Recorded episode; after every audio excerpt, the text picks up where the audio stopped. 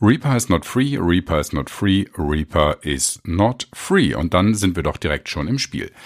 Bonne chance, France. Brexit und Trump haben gelehrt, dass man sich vor Abstimmungen nie zu sicher sein darf. Auch wenn Frankreichs Staatspräsident Macron gute Siegchancen bei der Stichwahl am Sonntag hat, sollte die rechtsextreme Marine Le Pen nicht gutgläubig abgeschrieben werden. Am besten aber tatsächlich am Sonntagabend. Viel Glück, Frankreich. Liebe Leserinnen, lieber Leser, der 23. Juni 2016 war ein schöner Sonn Liebe Leserinnen, lieber Leser, der 23. Juni 2016 war ein eigentlich schöner Sommertag in Berlin, aber es gab ein dunkles Erwachen. Die Bürger Großbritanniens stimmten bei einem Referendum allen Ernstes für den Austritt aus der EU. Ich saß in der U-Bahn und die Exit-Schilder in den Bahnhöfen verschwammen zum Brexit.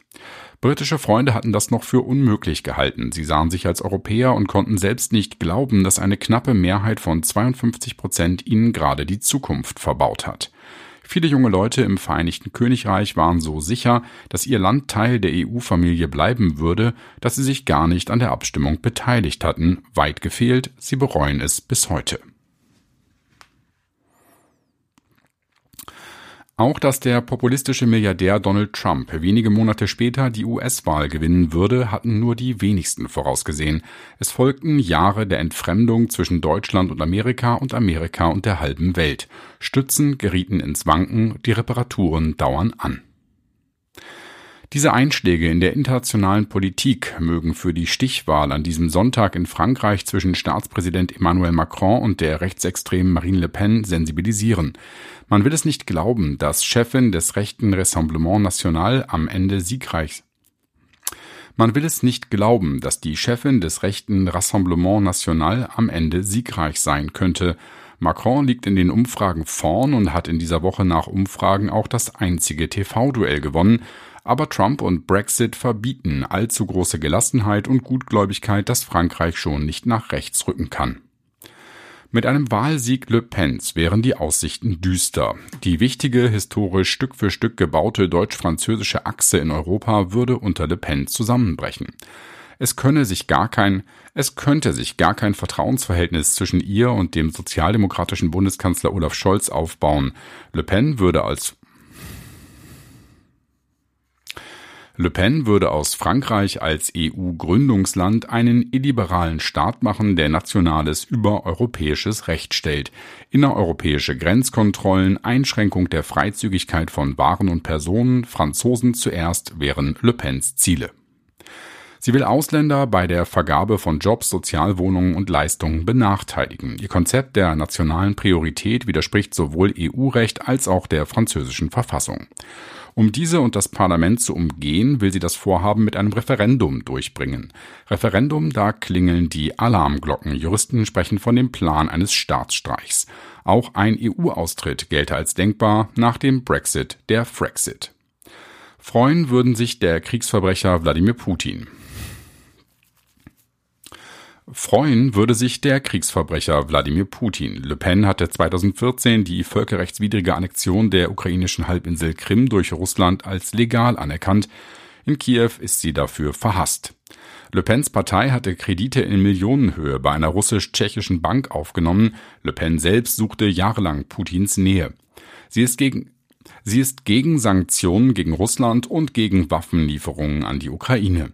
Aus den militärischen Kommandostrukturen der NATO will sie aussteigen und alle gemeinsamen Rüstungsprojekte mit Deutschland stoppen. Die Welt ist mit Putins barbarischem Krieg in der Ukraine, der andauernden Corona-Pandemie und dem dramatischen Klimawandel schon aus den Fugen. Es muss nicht noch ein es muss nicht noch eine rechtsextreme Führung in Frankreich hinzukommen, die Rechtsextremisten und Faschisten in Europa Auftrieb gibt. Es muss nicht noch eine rechtsextreme Führung in Frankreich dazukommen, die Rechtsextremisten und Faschisten in Europa Auftrieb gibt. Bitte, liebe Französinnen und Franzosen, geht wählen, da müsst ihr später vielleicht nichts bereuen. Bitte, liebe Französinnen und Franzosen, geht wählen, dann müsst ihr später vielleicht nichts bereuen.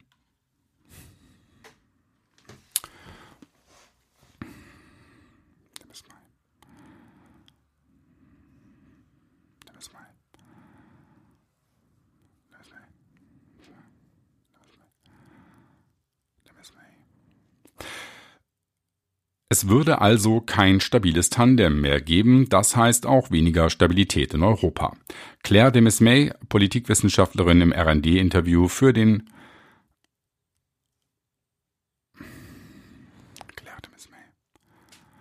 Es würde also kein stabiles Tandem mehr geben, das heißt auch weniger Stabilität in Europa. Claire de Mesmay, Politikwissenschaftlerin im RD-Interview für den Fall eines Wahlsiegs der rechtsextremen Marine Le Pen. Die Frankreich-Expertin sagt, Marine Le Pen habe mehrfach betont, keinen Wert auf eine enge deutsch-französische Beziehung zu legen. Sie setze auch auf eine Rückabwicklung des europäischen Projekts. Differenzen würden es auch weiterhin Differenzen würde es auch weiterhin mit Staatspräsident Emmanuel Macron geben, aber er sei eben proeuropäisch. Christian Hummel aus Hannover zum Text von Daniela Fatis und Markus Decker über Waffenlieferungen.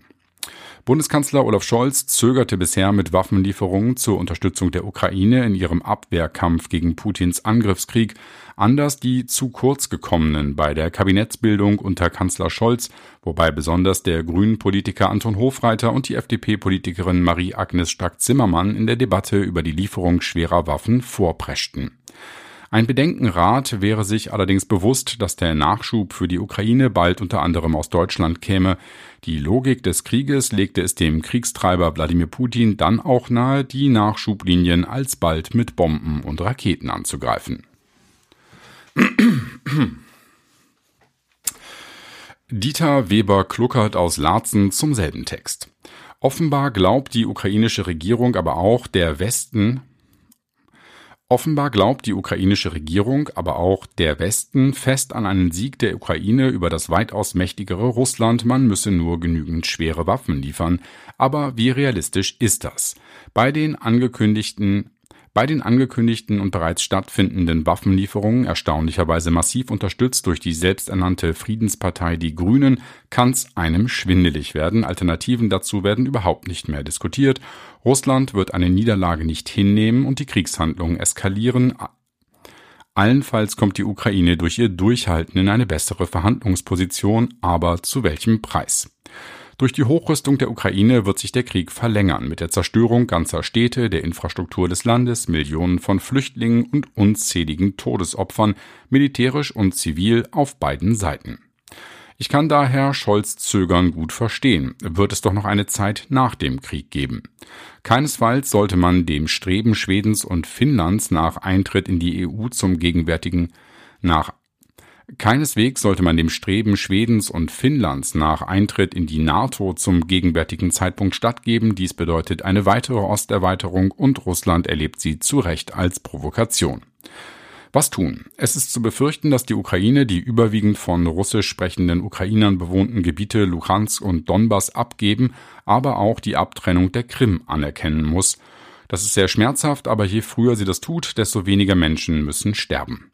Natürlich müssen wir die Ukraine nach Kriegsende massiv beim Wiederaufbau unterstützen, auch damit die Flüchtlinge zurückkehren können. Es ist ein schreckliches Dilemma.